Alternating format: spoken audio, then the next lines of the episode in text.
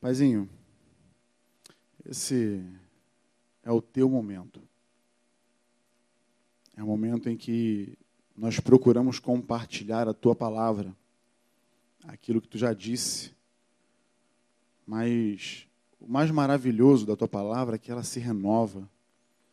Ela fala de diferentes formas aos nossos corações. E isso é possível devido à tua multiforme sabedoria no meio do teu povo. Hoje eu creio que não será diferente. E aí eu quero te pedir, Senhor, prepara o coração dos meus irmãos para ouvir a tua palavra. Prepara os ouvidos, que os ouvidos se abram nessa manhã. Não apenas para ouvir, Senhor, mas para pôr em prática tudo aquilo que a tua palavra diz que devemos praticar. Me usa nessa manhã apenas como um instrumento teu, apenas um canal da tua vontade. No nome de Jesus. Eu quero nessa hora também amarrar todo espírito contrário à tua vontade nesse lugar. Pedir que a tua vontade se cumpra aqui hoje, no nome de Jesus. Amém? Amém. Bom, me pediram um tema para falar. Qual o tema? Qual o tema? Já temos o tema? Tema. Eu sou uma negação para isso. Por incrível que pareça, acho que dessa vez eu dei um tema coerente com o peso que estava no meu coração. Né? Oração, um campo de batalha. Isso surgiu no grupo caseiro de quinta-feira na casa do Nando. e aí eu acredito que é um tema muito é, é, é, abrangente. Né? É um tema que pode nos abençoar bastante. Eu quero começar lendo com vocês. Bom, de antemão, deixa eu, eu falei que ia fazer isso, né? O pessoal que está em casa, que está acostumado a ver aquelas notinhas do versículo embaixo aí na sua telinha, não vai rolar isso hoje por minha culpa, tá? Não é culpa do Flávio, do Renan, de ninguém. Entendeu? É porque, como é, eu quero usar alguns textos como pano de fundo para esse tema, então são, são muitos textos, que na verdade alguns eu vou ler e outros eu vou só contextualizar. Vou falar onde está, você procura, né? vê, pode ver, porque a gente vai ler um bocadinho hoje. Né? Isso vai cooperar para você não dormir, ok? O clima já está frio, o ar-condicionado já está frio pra caramba, né? Está gelado, né, Dedé? A gente que não tem gordura no corpo sente muito frio, né? Como é que foi? Eu aí? Entendi a risada. É, então, isso coopera com o clima né, de montanha para a gente dormir. Então, se eu ver um pescocinho cair aí, eu vou acusar, entendeu? Mas eu quero começar lendo um texto de Lucas 18. Lucas 18, 1. Jesus fala assim: Disse-lhes Jesus uma parábola sobre o dever de orar sempre e nunca esmorecer. Então, Lucas ele começa essa, esse capítulo falando de que a parábola que Jesus contou era sobre a perseverança na oração. A oração é, é algo cotidiano nas nossas vidas. Qualquer cristão sabe que deve orar. Pelo simples motivo de que a oração é a única maneira, a nossa fala, a nossa oração é a única maneira que nós temos de nos comunicar com Deus. Não é isso? Deus fala conosco de diversas maneiras. Né? Ele é sábio, ele é Deus, então ele pode falar contigo agora, hoje, aqui, através dessa palavra. Ele pode, já pode ter falado contigo no meio do louvor, no meio dos cânticos que nós cantamos. Deus já falou contigo. Deus pode levantar um irmão para poder vir até você e falar. Deus pode falar contigo no íntimo do seu coração, no seu ser, no seu espírito, por sonhos, enfim.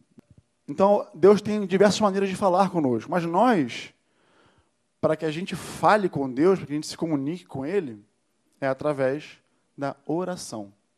Não existe uma outra maneira, pelo menos que eu conheço, se você conhecer, você me avisa, mas eu particularmente não conheço uma outra maneira de se comunicar com o Pai que não seja falando, orando, pedindo, intercedendo, suplicando.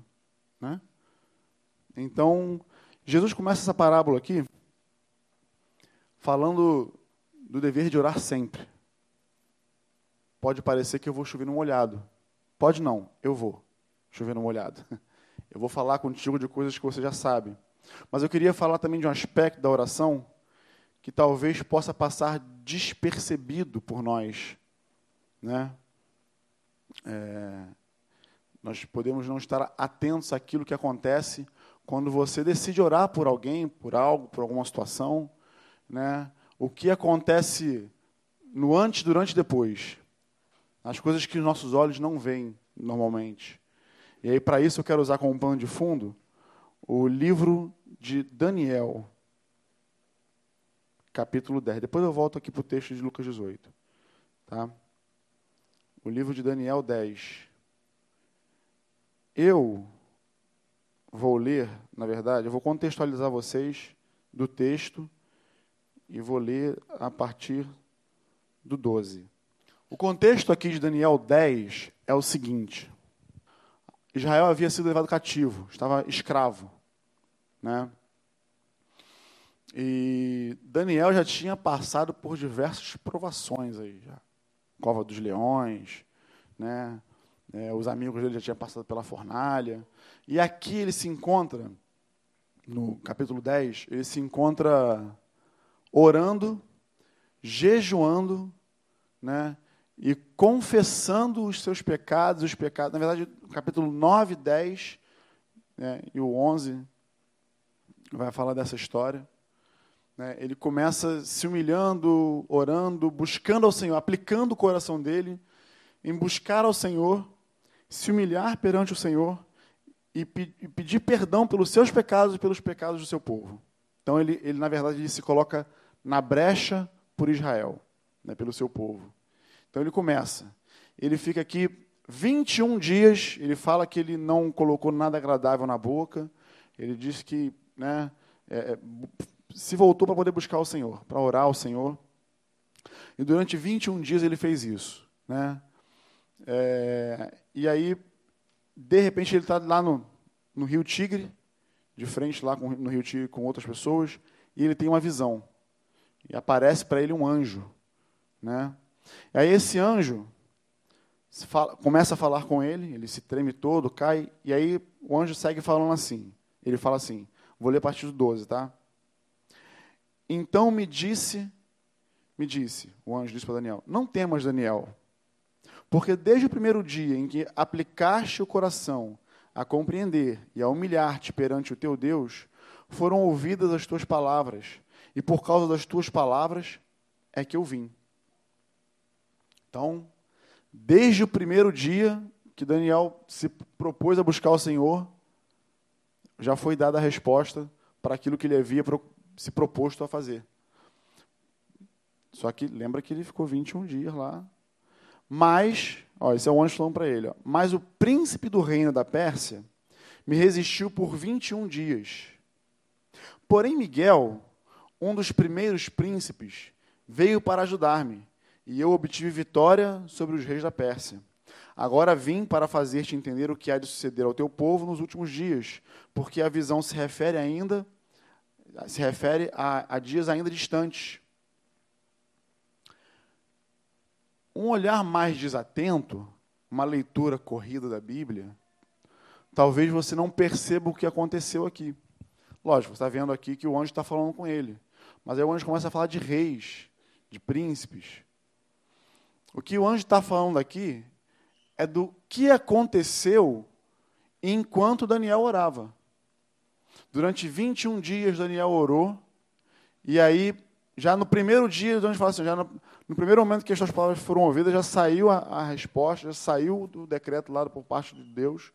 Porém, o príncipe da Pérsia, e a Pérsia era o lugar onde o povo de Israel estava cativo naquele momento, né? É Império Medo-Persa, né? Parece. É, e aí, essa potestade, esse principado, daquele país, daquela nação, daquele reino, se levantou para se opor àquele anjo que vinha trazendo a resposta que Daniel tanto buscava da parte de Deus durante 21 dias. Né? E aí o anjo fala assim, né, mas aí Miguel, né, um dos primeiros lá, o principal, Miguel deve ser aquele anjo bombadão, fortão, falou, ó, esse mesmo Miguel foi aquele que repreendeu Satanás no livro de Judas, e é o mesmo que Apocalipse 12 lá fala que venceu o dragão, né? Satanás, enfim. Então deve ser parrudo mesmo, bicho. Mas ele vem e abre caminho. Ele vence lá o, aquele principado e abre caminho para que a resposta chegasse a Daniel. E ele segue falando. O anjo segue falando, falando daquilo que ele, que ele ia fazer.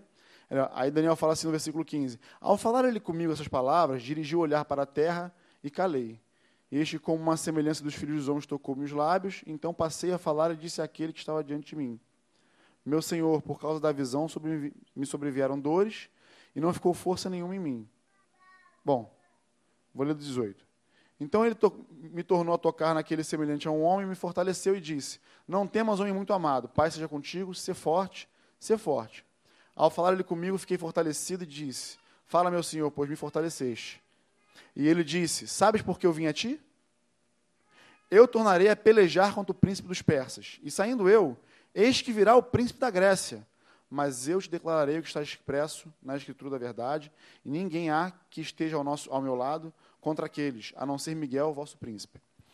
Então, o pano de fundo aqui, para a gente entender, é assim: Daniel, homem justo, homem íntegro, acostumado a orar, no início do livro você vai ver que ele tinha o hábito de orar durante três vezes, e por conta desse hábito dele de oração, ele foi perseguido né, por aqueles invejosos do reino lá, que tramaram uma armadilha contra ele, lá colocaram lá um, poste para poder todo mundo adorar, o poste do rei, ele não adorou, e por conta disso ele foi lançado na, na cova dos leões.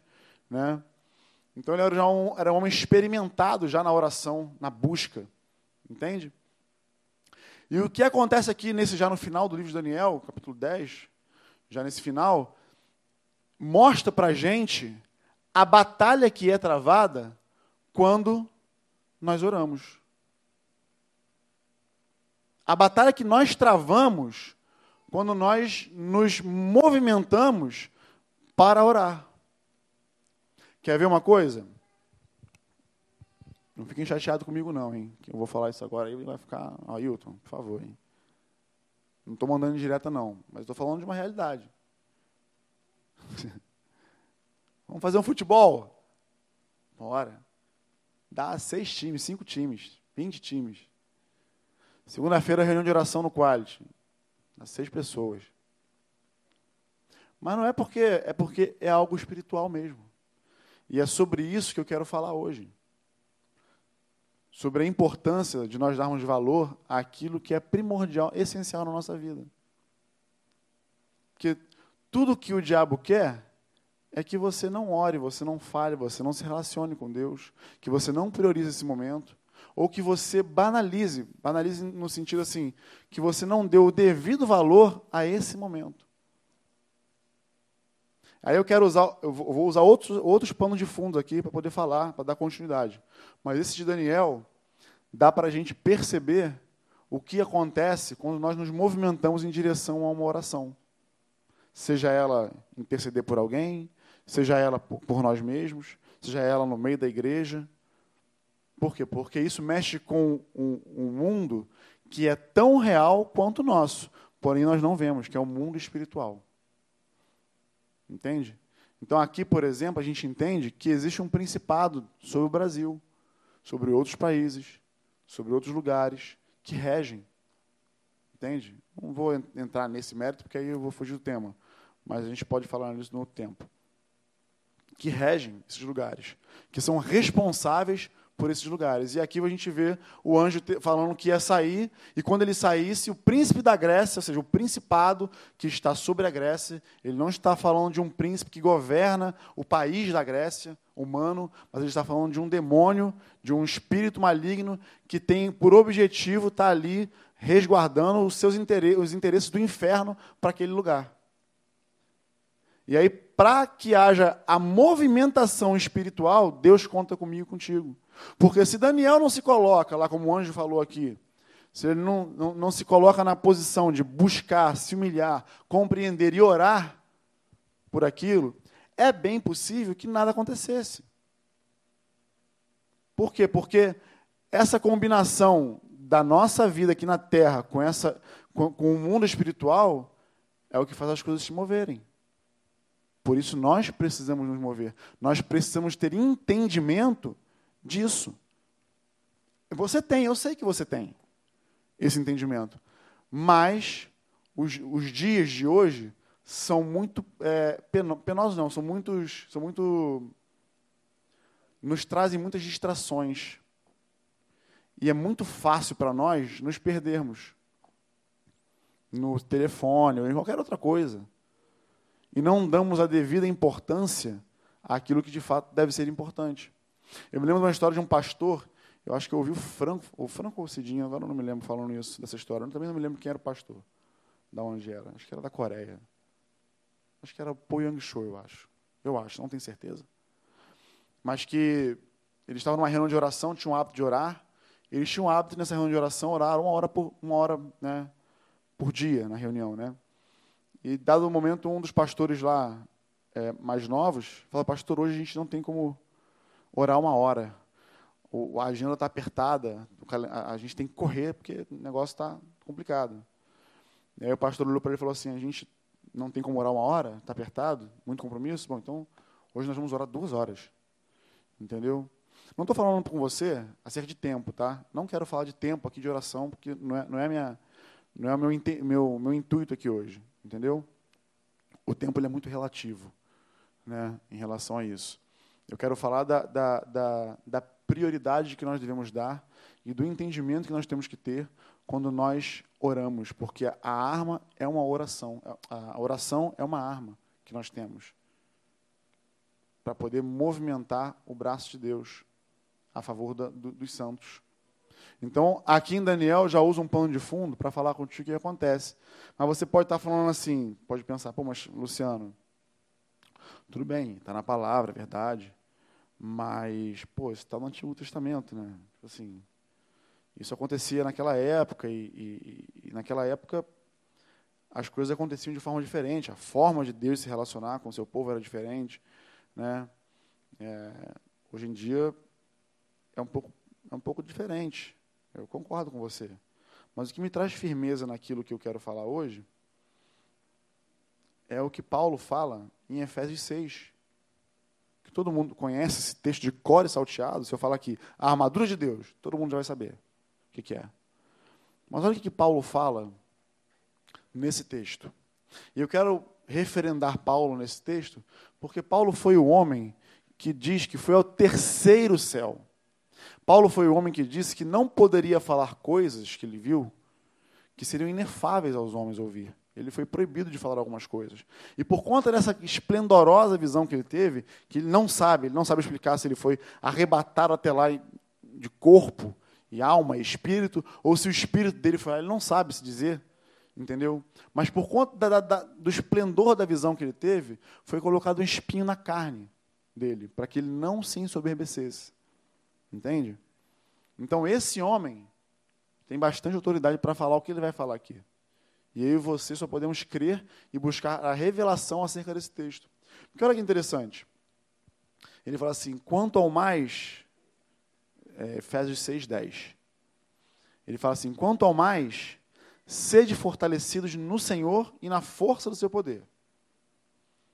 Aí ele fala assim: revestivos de toda a armadura de Deus para poderes ficar firmes contra as ciladas do diabo. Por quê? Porque a nossa luta não é contra a carne, não é contra o sangue e a carne, e sim contra os principados e potestades, contra os dominadores deste mundo tenebroso, contra as forças espiritual, espirituais do mal. Aonde? Aonde? Ah, então o diabo não está no inferno? Os demônios não estão lá, a gente olha assim, debaixo dos nossos pés, lá no inferno. Já parou para perceber isso? Nas regiões celestes. Existe um lugar, que eu não sei te dizer onde é, tá? Aonde essa batalha se trava. Existe um lugar ali, que quando eu e você oramos, nos unimos, é uma, uma batalha que é travada. E aí, qual é o problema na oração?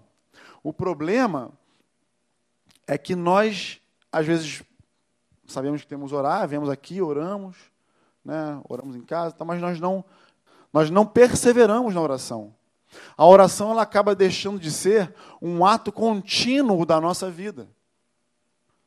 Talvez pela demora de receber algo que a gente buscava em Deus, talvez pela falta de fé, que nos nossos dias atuais é muito comum, muito comum. Talvez pelo desânimo, por muitos outros objetivos, muitos outros motivos, você acaba não sendo fervoroso no seu espírito, crendo que aquilo que você buscar você pode encontrar, que aonde você bater vai se abrir, que se você pedir você vai receber. E aí, conforme o tempo passa na nossa vida, essa força que a oração tem de mover o mundo espiritual que está contido em mim e você, ela vai se esvaindo. E aí, ao invés de, numa reunião de oração, por exemplo, eu vim falar assim: eu vim aqui hoje orar por um, meu irmão, minha irmã, minha tia, minha mãe, eu queria que vocês orassem comigo. A gente já adquiriu o hábito de só jogar um pedido no WhatsApp e vida que segue. Isso não deve ser feito de forma alguma. A gente já perde o peso. A pessoa pelo qual, a qual você está pedindo oração, talvez ela nem vá olhar aquele pedido com tanto peso quanto está sobre você, naquele momento. Então, parte para a guerra. Por quê? Porque a oração por si só já é uma guerra, mas o ato de você buscar e orar também já é uma guerra. Não sei quantos de vocês já perceberam isso, mas toda vez, ou na maioria das vezes, que você está naquela, naquele momento de oração, tudo acontece. O telefone toca, a criança chora, bate a cabeça, né? enfim, ah, chega uma visita, chega, enfim, muitas coisas acontecem para tirar você do foco. Tirar você do foco. E se você não for persistente, se você não der prioridade a esse momento, isso vai se, esva vai se esvaindo.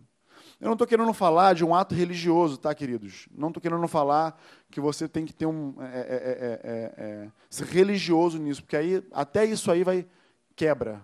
A religião não vai te levar a lugar nenhum. Eu estou falando do que Jesus falou aqui. Vá em secreto no teu quarto, lá no teu lugar de oração. Fala com o Senhor, busca o Senhor.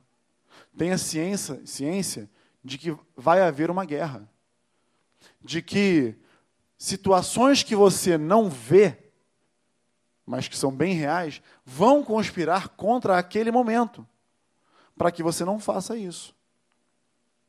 Para que você não busque o Senhor, para que você não ore, para que você não interceda, para que você não repreenda os laços do diabo. Porque é só dessa forma que o diabo é travado. Se a minha boca e a tua ficarem caladas, o diabo tem livre acesso para fazer o que ele quiser aí por aí.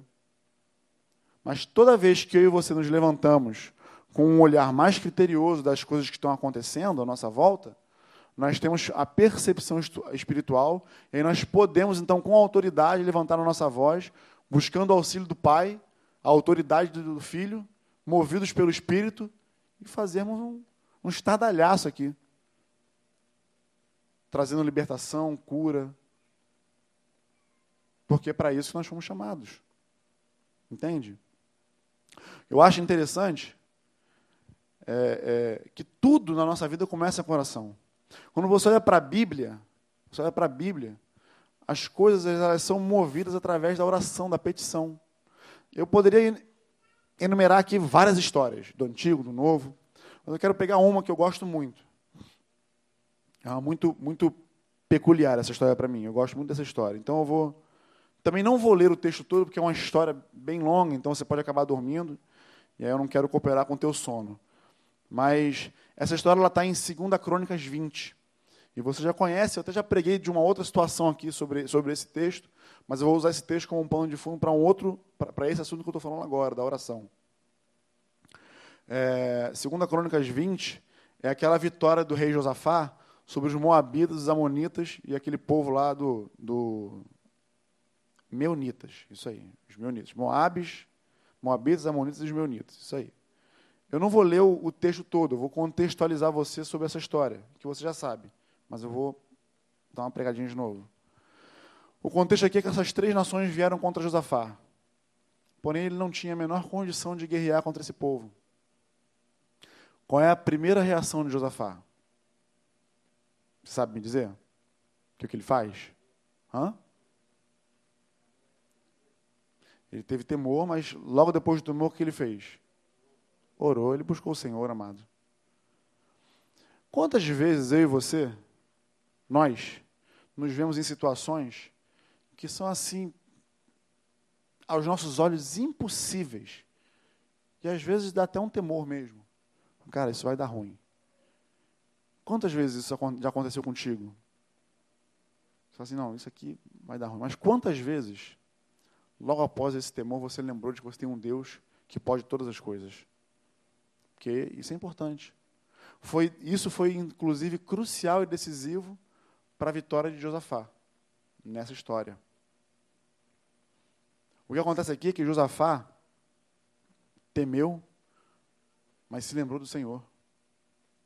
Ele não só se lembrou do Senhor, como ele lembrou da palavra que ele havia sido instruído desde garoto. Olha que interessante. Então Josafá, versículo 3. Josafá teve medo e se pôs a buscar o Senhor e apregoou um jejum em todo Judá. Judá se congregou para pedir socorro ao Senhor, também de todas as cidades de Judá veio gente para buscar o Senhor.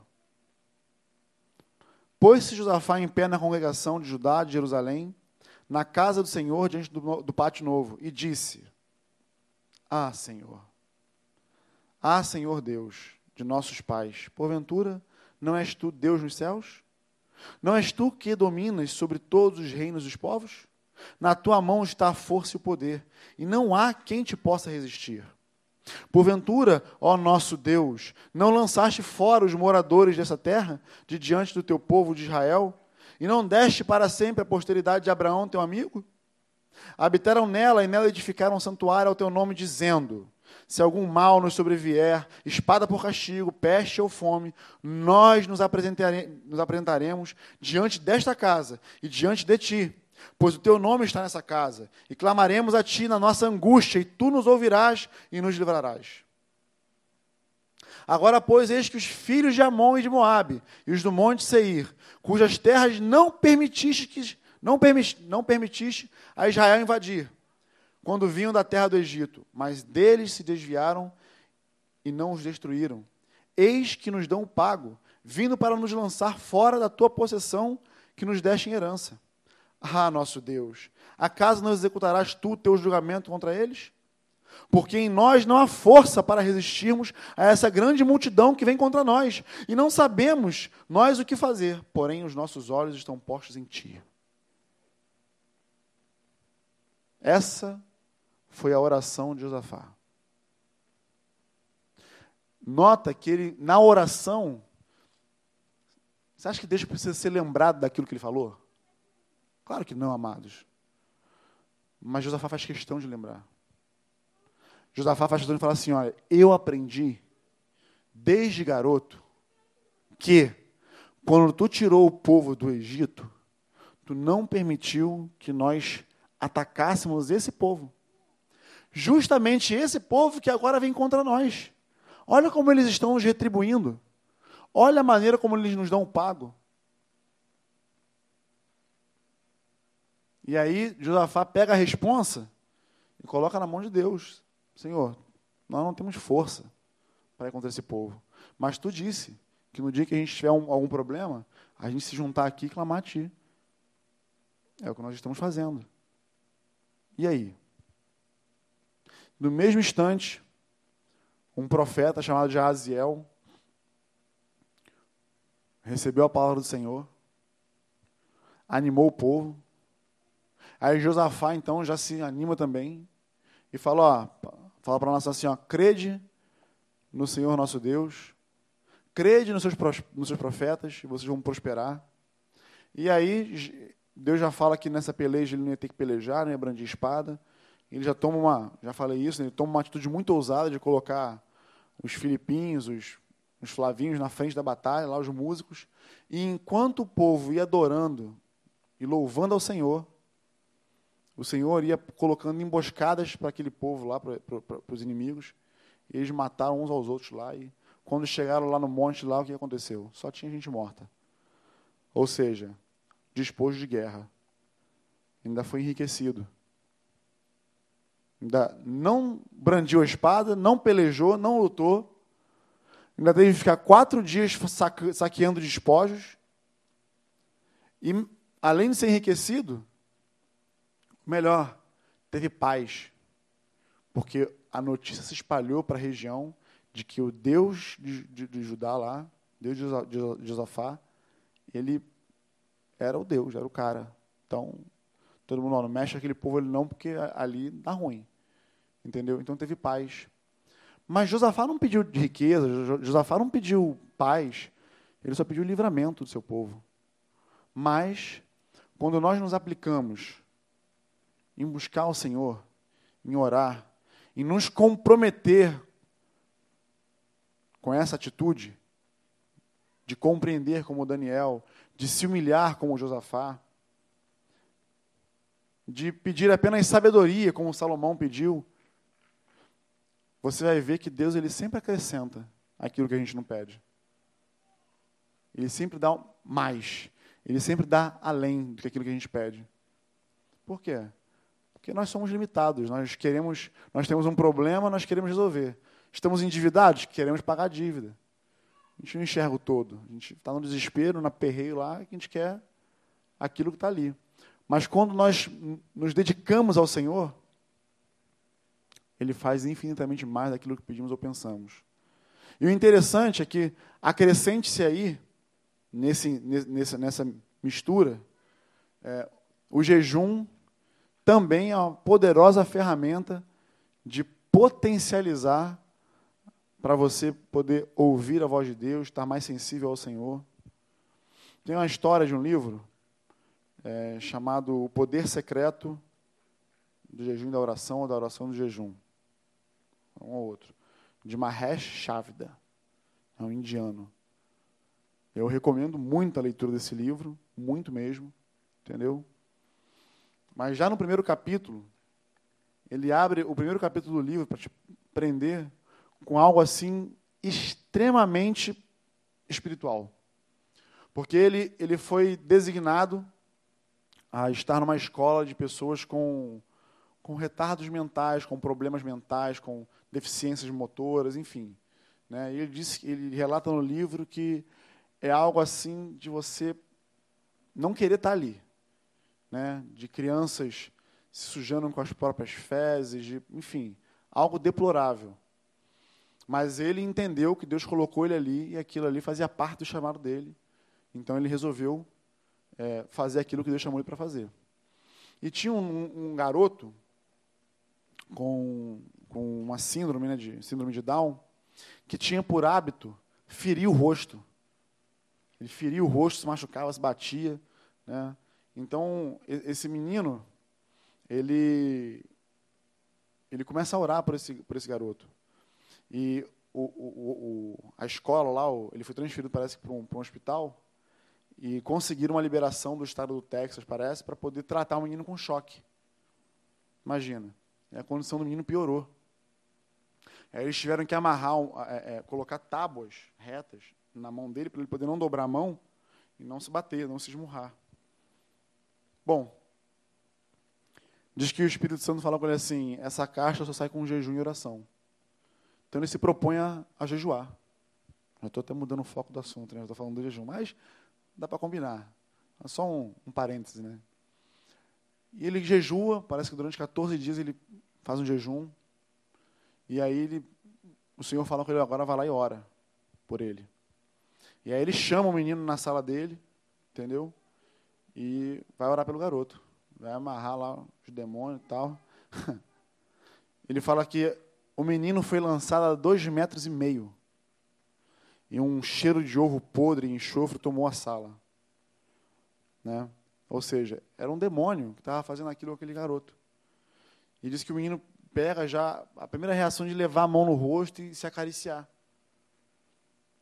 Claro, tem muito mais detalhes sobre a história, eu não vou ficar dando spoiler para você. Você, por favor, compre o livro. Se você não tiver um emprestado, vai ler. É muito bom. Vai edificar a tua fé.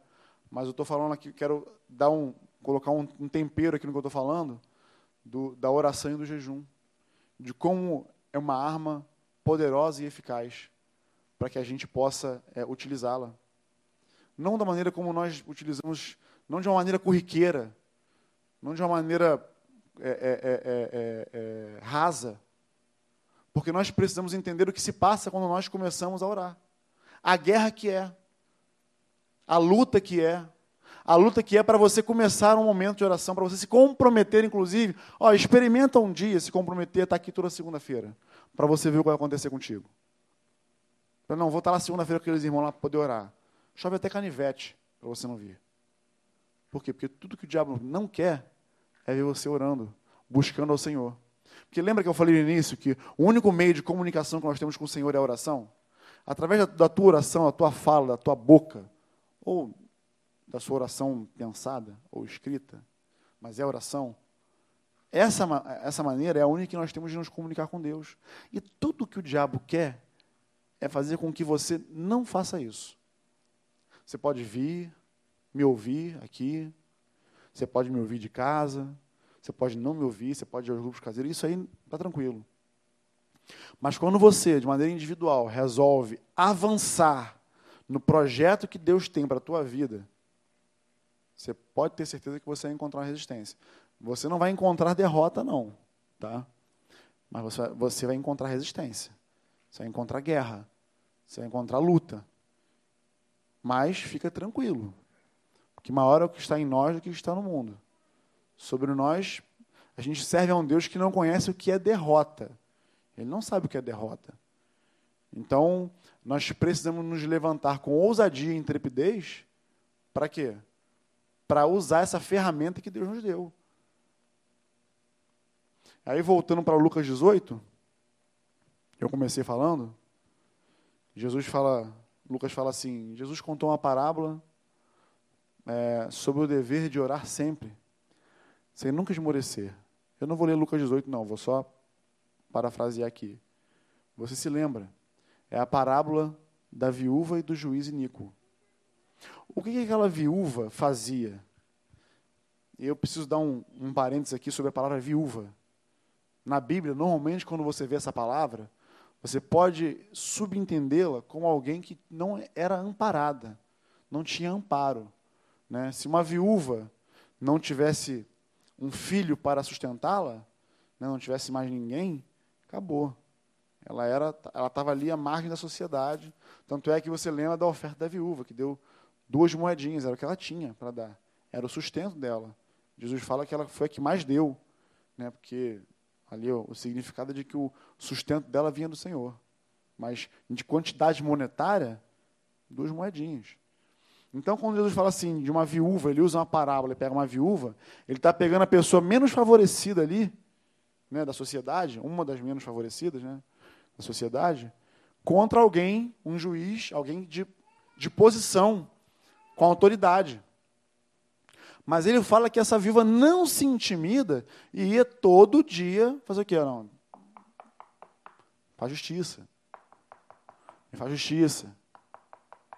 Faz justiça.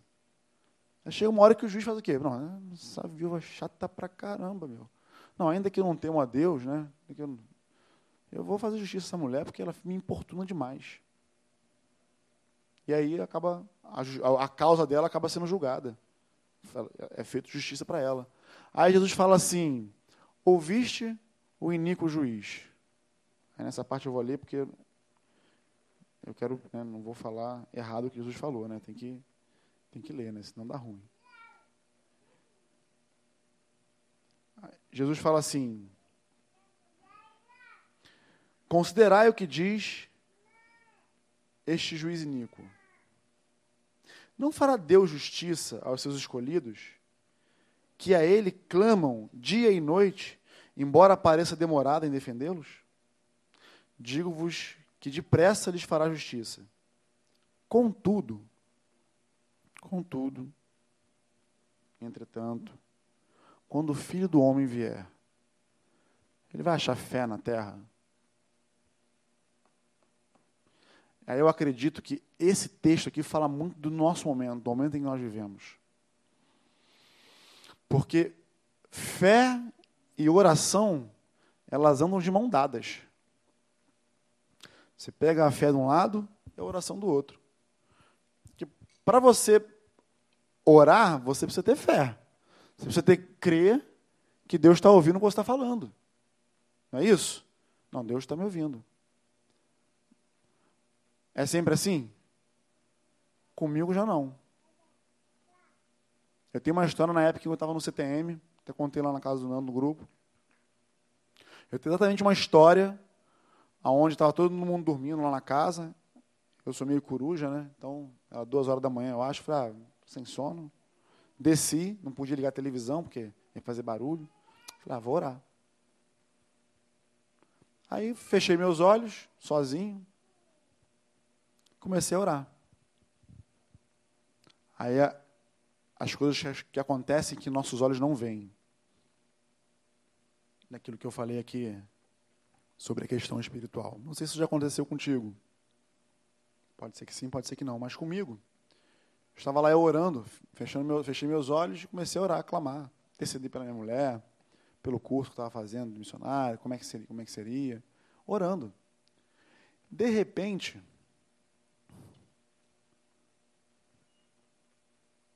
um dardo atingiu a cabeça. Uma vozinha assim falando: Tu está falando com quem? Exatamente isso. Me lembro como se fosse agora. Estou falando com vocês, a cena está vindo na minha mente. Tu está falando com quem? Tem ninguém te ouvindo? Abre o teu olho. Olha aí, ó, tu está sozinho. Tu está maluco? Foi exatamente isso que aconteceu. Aí eu, eu abri o olho e, e, e, eu obedeci por alguns instantes aquela voz. Olhei, eu, é, é verdade, não tem ninguém mesmo não. Todo mundo dormindo. Aí eu, não, não, calma aí. não, não, não é bem assim não. E aí a oração já mudou de figura, né? Já fiz a pose do Daniel San. Ai, tá amarrado, diabo, em nome de Jesus. Em nome de Jesus. Porque o meu redentor vive, ele me ouve, eu sirvo a um Deus vivo, que ouve a minha oração e me responde. No tempo dele, no momento dele, na hora dele, mas ele é Deus, ele é meu Deus. É a ele em que eu levo a minha voz. Aí, meu irmão, aí foi. Não sei nem como é que o pessoal não acordou. Aí foi cadeirada, foi. Né? Aí a gente partiu para a guerra, entendeu? Partimos para a guerra. Exatamente assim. E começa a falar língua, dá aquela sapateada, e dá aquela esquivada. E vamos partir para a guerra. Mas para você ter um entendimento, não sei se isso já aconteceu contigo, entendeu? Mas para você ter um entendimento da guerra que é quando você tem um, um ato simples de, não, vou orar ao Senhor. Vou buscar o Senhor. Nunca é simples. Nunca é um momento simples, porque tem muito mais do que os nossos olhos conseguem ver. Tem uma resistência, uma, uma, uma, uma um oponente querendo fazer com que, com que você esmoreça na sua fé, para você não seguir pedindo, para você não seguir batendo, para você não seguir procurando, para você não seguir orando, para que você ao longo do caminho esmoreça. E isso normalmente acontece. Por quê? Nós pedimos algo, nós colocamos algo diante de Deus, alguma situação, e a demora, às vezes, que aquilo tem para poder acontecer, frustra a gente. Mas Jesus está falando aqui que Deus nos faria de justiça depressa. Mas esse depressa não é o meu depressa ou o teu depressa. Nós somos pessoas que precisamos de tempo. Deus não precisa. Deus é o Senhor do tempo. O que Ele quiser fazer, Ele faz a hora que Ele quiser. Mas é possível que você não tenha ainda condições de receber aquilo que você, porventura, esteja pedindo. E nessa hora eu estou falando da oração pessoal, do nosso nosso momento com Deus pessoal. O que nos leva, às vezes, à frustração de querer pedir algo e não receber, porque ou recebe um não de Deus, ou recebe um espera. E aí tu fica lá, não, estou esperando em Deus, esperando em Deus. Mas já pulou do Salmo 40 para o 70, né? Apressa-te, ó Deus, favor, me acode. Mas não é, não é no teu tempo no meu. Ó, como nós pessoas, somos pessoas temporais, você vai ver lá Moisés, 40 anos, foi lá ser chamado para ser libertador lá do povo. Matou um egípcio, achou que ia ser na força da mão dele. Não foi, meteu o pé para o deserto saiu fora. Dali para frente, 40 anos se passaram na vida de Moisés. 40 anos. Deus levou 40 anos para transformar Moisés no homem mais manso da terra, no homem que seria o libertador do povo. Mas Moisés, de repente, como ouviu lá a sarça ardeja, falou: não, é comigo mesmo. Me dá um par de luvas, um mordedor. Vamos partir para a luta. Vou sair pegando geral. Não é assim. Não é no nosso tempo, não é do nosso jeito, é do jeito dele. Mas para que a gente possa, inclusive, perceber isso, entender isso, discernir de forma coerente, nós precisamos estar afinado com ele. Nós precisamos ter uma vida de oração. Do contrário, Paulo não falaria assim: orai sem cessar. Meu Deus, como é que você ora sem cessar? Eu vou ficar então 24 horas dentro do quarto lá orando sem parar. Mas eu não vou viver. Não é isso. O que Paulo está querendo dizer aqui é que nós agora temos um novo caminho, um novo acesso, uma nova maneira de fazer isso. Não é mais através de sangue de cordeiro, o, o cordeiro único foi imolado. Então nós agora temos um acesso liberado. O autor de Hebreus fala assim: portanto, entremos no Santo dos Santos com ousadia, pelo sangue de, através do sangue de Jesus, pelo novo e vivo caminho. Então agora nós não precisamos mais de um ritual para poder buscar ao Senhor, para poder colocar as nossas preces diante dele. A qualquer hora, a qualquer momento, em qualquer lugar é lugar. Por isso Paulo fala assim: orem sem cessar, ou seja, não permita que esse tema na tua vida desvaneça. Não esmoreça a tua fé por achar que aquilo que você pediu e não recebeu não, é, não, não, não valeu. Você pode estar pedindo errado. Você pode não ter maturidade para receber o que você está pedindo.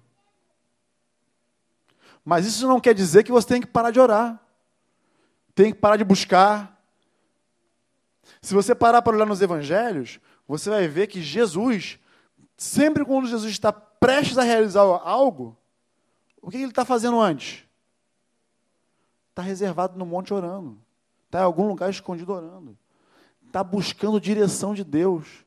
Aí ele vira, ele vira e fala assim: O que eu faço, não faço por mim, faço porque eu vejo meu pai fazer. Ou seja, eu recebi a direção dele fazer, para fazer isso. Não faço porque eu estou de qualquer maneira. E nós estamos falando de Jesus, amados. Nós estamos falando do Senhor. Mas a pergunta de Jesus aqui persiste.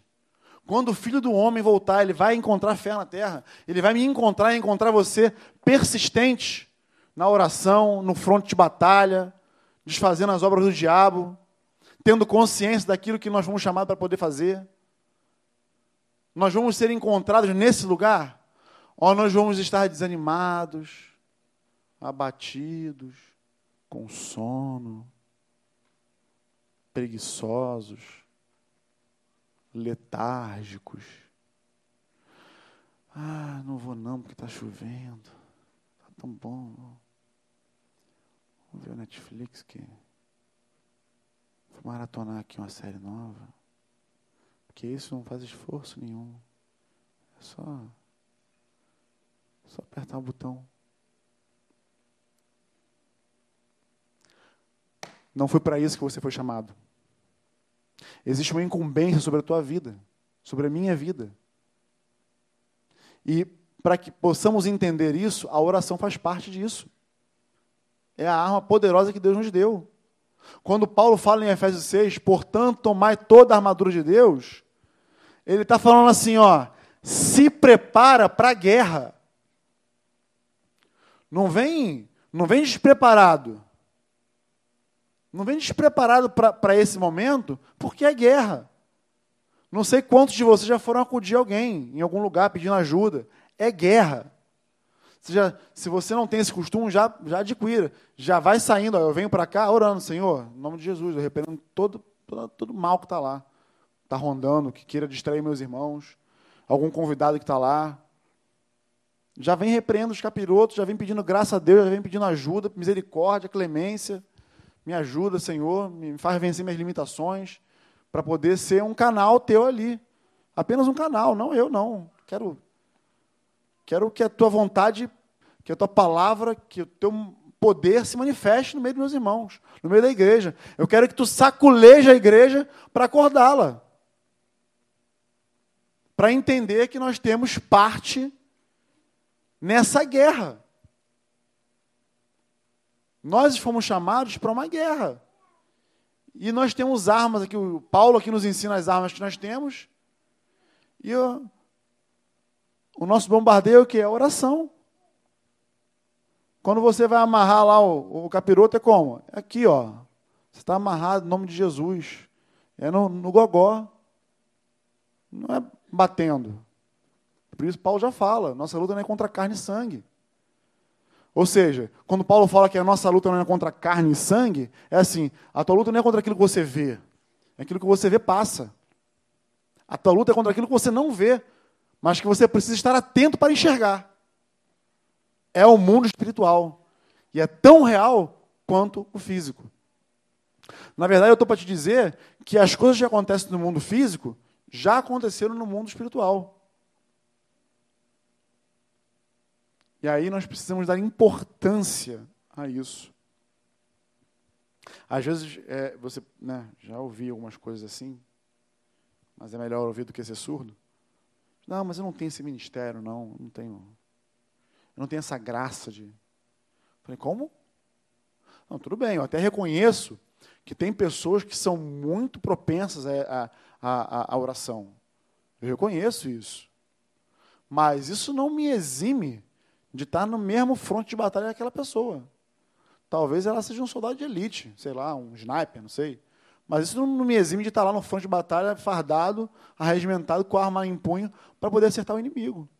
Porque Jesus falou que as portas do inferno não prevaleceriam contra nós. Ou seja, não é que nós vamos ficar trancados num lugar e que. Não, nós, nós saquearíamos o inferno.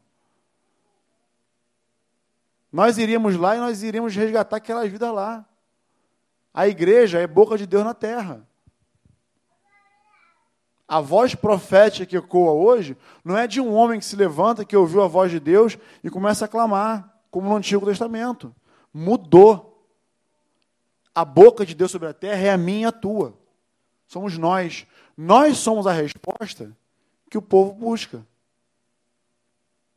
Mas se nós não entendermos que tudo começa na oração, na tua casa, secretamente, cotidianamente, independente de como você se sinta naquele momento ou não, você precisa ser constante nesse aspecto. Você, você não fazendo isso, você nunca vai atingir vou dizer nunca, vou dizer, vai ser bem difícil de você atingir aquilo que Deus espera de você.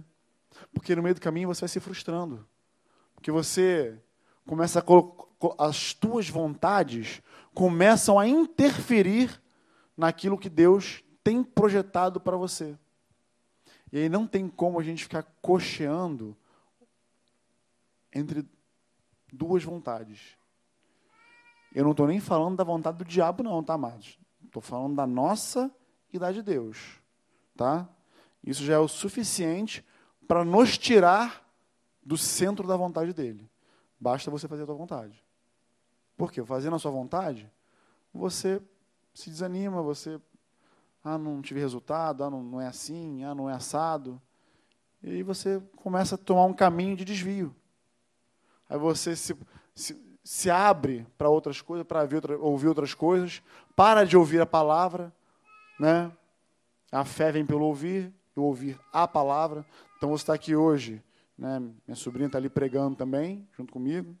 Mas você está aqui hoje é, me ouvindo falar, e a minha intenção aqui é motivar você com fé, fazer você entender que quando você não ora, quando você não ora, essa guerra que está aqui, esses principados, essas potestades, eles estão triunfando, estão vitoriando naquele momento sobre a tua vida. Por quê? Porque você está deixando de fazer aquilo que você foi chamado para fazer.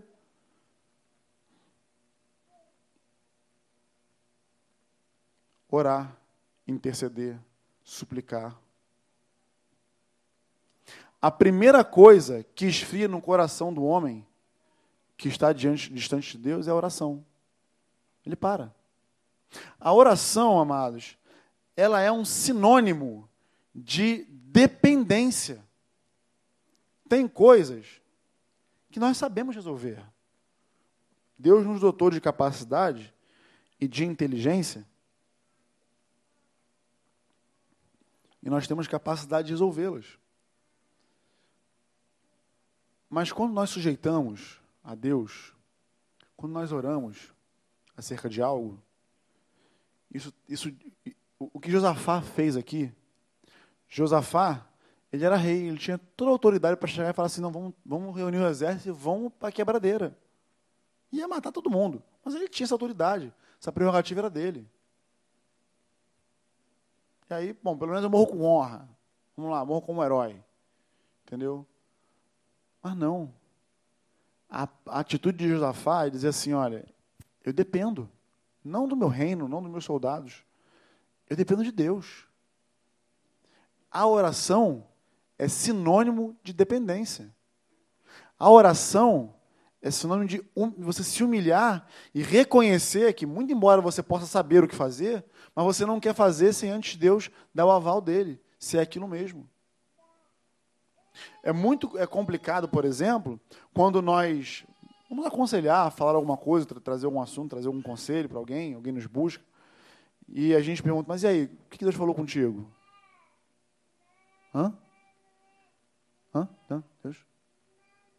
Não, certamente antes de você trazer, você deve ter orado, ter, tem, tem buscado o Senhor por esse motivo, por essa causa. O que Deus falou? Deus falou alguma coisa? Então, Veja bem, eu, eu creio que Deus fala através de vocês. Não, eu também creio. Mas eu também creio que Ele quer falar também através de você, quer falar contigo. Imagina. Que responsa. Nem ora. Já vem nos pastores, já. Não tem nenhum problema vir, não. Mas, poxa, ora antes. Busca o Senhor. Ele não fala só com o pastor. Fala com todos nós. E, aliás, ele anseia em falar contigo. Desde a criação do mundo, Deus criou o homem para ter contato com ele, comunhão com ele, relacionamento com ele. Mas toda vez que a gente se, se, se coloca nessa condição, para para perceber. Existe algo que resiste. Existe é, é, situações que nos impedem de atingir esse objetivo. E o meu intuito aqui hoje não é querer fazer com que você venha apenas à reunião de oração e lote a reunião de oração. Não é isso. E nem falar para você como você deve orar. Não é isso. Ou quanto tempo você deve orar. Tão pouco. Porque isso é muito relativo. A minha intenção aqui hoje é trazer clareza para você de que se você não tem orado, você já sabe o motivo. E quando você se levantar para orar, você já sabe o que você vai enfrentar pela frente. É, senão não dá para enfrentar de costas também, né? É o que você vai ter pela frente. Compreende? Mas e aí, a gente para quando, quando tem resistência? A gente chama um pastor, não, o pastor vai vir aqui que ele vai fazer uma oração forte, uma oração poderosa. Toda oração é forte e poderosa, amada. Porque toda oração que a gente, a quem a gente endereça ela é o Todo-Poderoso. A minha oração não é mais nem menos que a tua. Ah, mas eu não sei orar. Não sabe falar? Não sabe abrir a boca? Orar é isso. Abre a boca e fala com Deus. Esperneia, grita, chora, pede. Do teu jeito, da tua maneira. Deus já sabe mesmo o que você vai falar? Ah, mas se ele já sabe o que eu vou falar, para que eu tenho que falar então? Já poupa o trabalho, né? Já pararam para pensar nisso? Davi não fala? Ainda a palavra nem me chegou à boca, mas tu já conhece meus pensamentos. Tu já conhece tudo. Então, para que, que eu vou orar? Me poupa o trabalho. E nós estamos numa geração que adora poupar trabalho. Né? Antigamente, você queria falar com alguém, você ligava. Agora você manda um zap e vida que segue. Né? Nossa geração poupa trabalho. Antigamente, para fazer a lasanha, tu tinha que fazer a massa, fazer o molho, fazer... moer a carne. Agora não, já compra lá pronta, bota no micro-ondas, poupa trabalho. Mas as coisas espirituais, o reino de Deus, a gente não tem que poupar trabalho. Não dá para poupar, não dá para cortar caminho. Compreende? É o caminho. Não dá para ser assim. E aí nós precisamos discernir que, ainda que ele saiba o que vai sair da nossa boca, ele quer ouvir o que vai sair da nossa boca, porque quando nós nos direcionamos a ele, nós estamos falando assim como o Josafá falou: Eu dependo de ti para tudo. Eu preciso de ti. Eu não sou suficiente para poder resolver isso aqui. Ainda que meu, eu já tenha uma solução, eu preciso do teu aval, preciso saber se está comigo. É a mesma coisa que Moisés falou com Deus lá no deserto. Oh, se tu não for com a gente, ninguém vai se levantar. Pode mandar com o Miguel aí, o anjo principal, fortão na nossa frente. Não vou. Não vou. Só vou andar, a gente só vai andar se tu for conosco. Que ousadia, amados. Que ousadia, mas isso, essa ousadia ela só vem acompanhada de um relacionamento. Essa intimidade só vem acompanhada de, um, de longa data. Estava conversando com um casal ontem lá em casa, e estava falando um pouco de nós, né, da igreja e tudo mais. E o que chamou a atenção nela é que ela falou: Nossa, tem muita gente de longa data com vocês, né? Eu falei: Ah, eu, eu sou mais novinho, tenho 20 anos. Mas se fala da Neiva aí, por exemplo. fala do Wilson ali, ó. Ixi, se somar a idade, meu, acabou. Não tem Valtão, essa turma aí, Flávio, Roberto somar.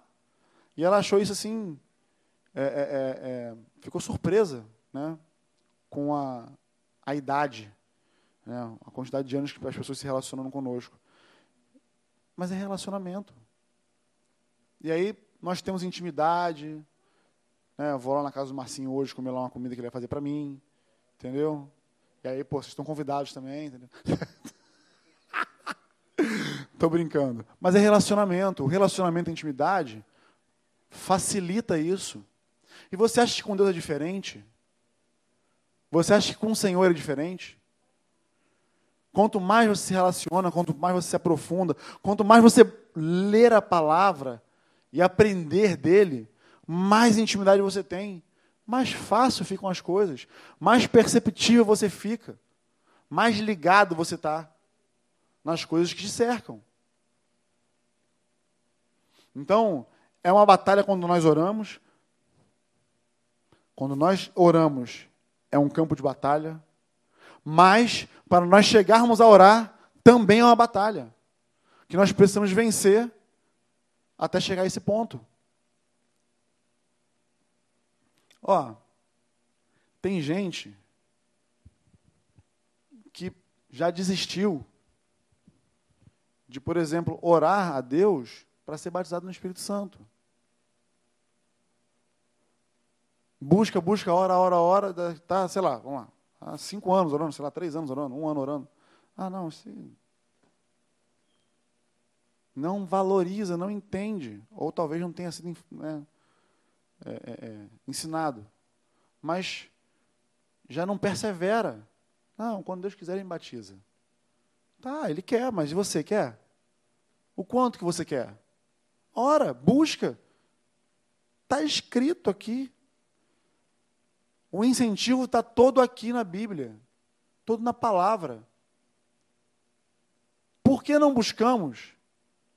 Por que nós desanimamos? Pode ter certeza do que eu vou falar para você. O desânimo vem quando nós deixamos a nossa vontade se interpor à vontade de Deus. Aí você fica desanimado. Que você queria muito, sei lá, queria muito trocar de carro. Queria o carro azul lá. Mas aí você não conseguiu trocar de carro, você não está com dinheiro para trocar de carro. Embora você esteja orando para trocar de carro. Mas a troca de carro não acontece. Só um exemplo aqui para a gente poder entender. E aí você começa a ficar triste com Deus, magoado com Deus, ferido com Deus. Se acha preterido. É pior ainda quando você, quando você vê o irmão lá trocando de carro. Aí babou. Tu prefere ele do que a mim. Aí começa. Mas não é assim, amados. Nós precisamos nos relacionar com Deus, orar ao Senhor, ter, travar esse relacionamento, para que nós tenhamos maturidade de saber o que pedir, como pedir, quando pedir. Tiago, Tiago 1, 5. Se, porém, algum de vós necessita de sabedoria, peça a Deus que a todos dá liberalmente, e nada lhe impropera, e lhe será concedida. Peça, porém, com fé, em nada duvidando, pois o que duvida é semelhante à onda do mar, impelida e agitada pelo vento. Não suponha esse homem que alcançará do Senhor alguma coisa. Homem de ânimo dobre, inconstante nos seus caminhos, inconstante em todos os seus caminhos.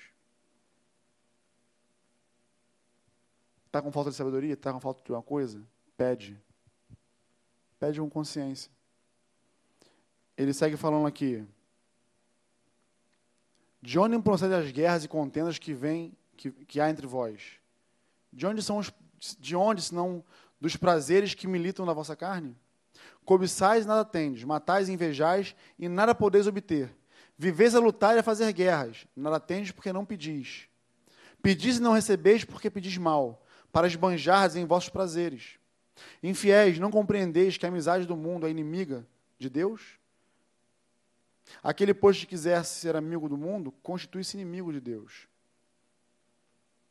Tiago dá o, dá o bizu aqui falando assim: você pede e não recebe porque você pede mal.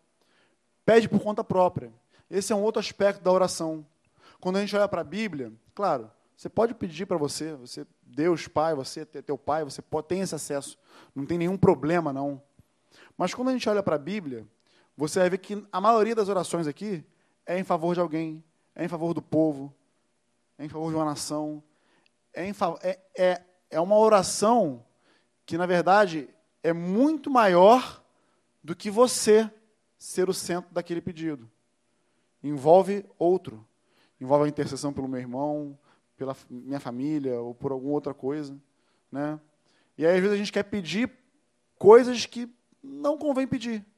Por isso, nós necessitamos de maturidade, de maturar o nosso relacionamento com Deus, para que a gente possa atingir o nosso objetivo nesse assunto, nessa questão. Entende? Então, sem mais delongas, eu quero falar para vocês que toda vez que você se dispor a orar, lembre-se, um campo de batalha está à sua frente. É um campo de batalha para você chegar até esse momento e é um campo de batalha durante esse momento. Não pensa que as coisas vão ser fáceis, vão ser tranquilas. Você precisa ter comprometimento com esse assunto, né? Porque senão é, é, é, você não obtém resultados satisfatórios em Deus, isso te frustra. E isso pode acabar fazendo com que a tua fé esmoreça. Não é esse o intuito de Deus. Não é esse o desejo do Senhor para a tua vida. Compreende? Lembra de Josafá. Lembra de Daniel. Lembra de tantos outros que buscaram ao Senhor e encontraram êxito por conta da sua fé, por conta da sua humilhação, por conta da sua dependência, por conta de dar importância a essa matéria, a esse assunto. por terem revelação e entendimento do que é de fato a oração. No nome de Jesus. Amém? Podemos ficar de pé? Podemos orar? No nome de Jesus. Paizinho, nós queremos nessa hora orar a Ti, falar contigo. Assunto hoje, Senhor, foi sobre oração. Um assunto tão, tão espiritual, Senhor. Parece tão simples, mas tão complexo. Existem situações, existem coisas que acontecem durante a nossa oração que nós não vemos, Senhor. Às vezes nem sequer sabemos. Mas não é por isso que elas não deixam de acontecer. Eu quero te pedir, Senhor, nessa manhã, que tu prepare os meus irmãos. Quando nós oramos para esse assunto, orar, pedir, suplicar, interceder, sem cessar, nós percebemos, Senhor, uma certa urgência saindo da boca do apóstolo Paulo, Senhor. Nós percebemos Paulo nos trazendo um alerta sobre o que viria quando nós nos colocássemos nessa posição, quando nós nos colocássemos diante de Ti em oração.